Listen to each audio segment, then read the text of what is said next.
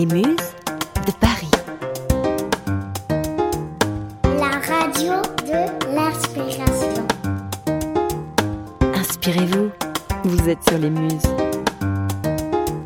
Muse de Paris. Eh bien le bonjour à toutes et à tous. Aujourd'hui, c'est l'heure du flash de l'inspiration du 12 octobre 2020 et nous allons parler du biomimétisme. Le spectacle de la nature est toujours beau, disait Aristote au IVe siècle avant Jésus-Christ. La sagesse populaire française dit quant à elle, la nature fait bien les choses. Mais alors, quel rapport avec le biomimétisme? Eh bien, le biomimétisme c'est ça. Utiliser le spectacle de la nature pour créer comme elle.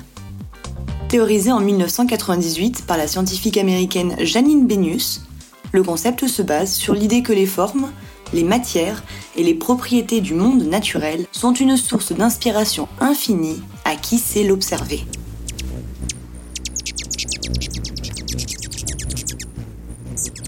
Chercheurs, architectes, industriels ou artistes le savent bien.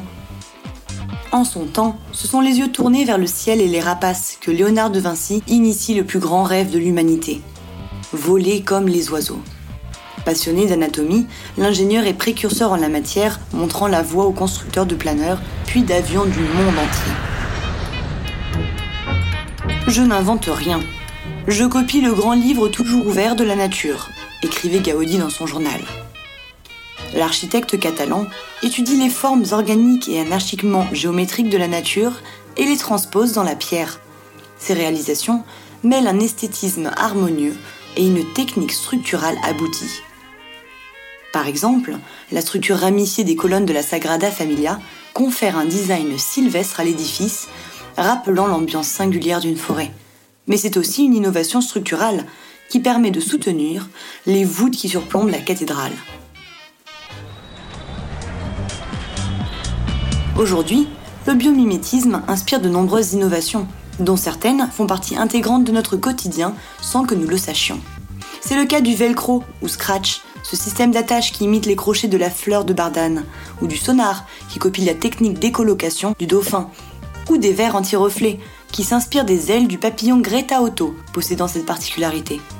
En France, depuis 2007, le biomimétisme suscite un intérêt croissant et une prise en compte institutionnelle avec la présentation en 2018 d'une stratégie bioéconomie. Il existe même un centre européen dédié au domaine, le CEBIOS.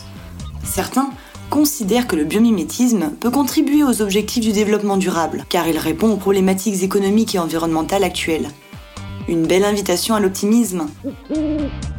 La bio-inspiration permet d'imaginer des solutions innovantes durable et respectueuse de la planète dans de nombreux domaines. L'exposition La Voix de la Bio-Inspiration, qui a ouvert ses portes à la Cité de la Science et de l'Industrie le 18 septembre 2020, explore le potentiel du biomimétisme pour répondre à de multiples problématiques de ce siècle. Sortir des énergies fossiles ou toxiques, inventer une nouvelle chimie, ou encore repenser notre habitat. Tout un programme. C'est la fin de ce flash du 12 octobre. Je vous retrouve très prochainement pour une dose d'actualité hautement inspirante.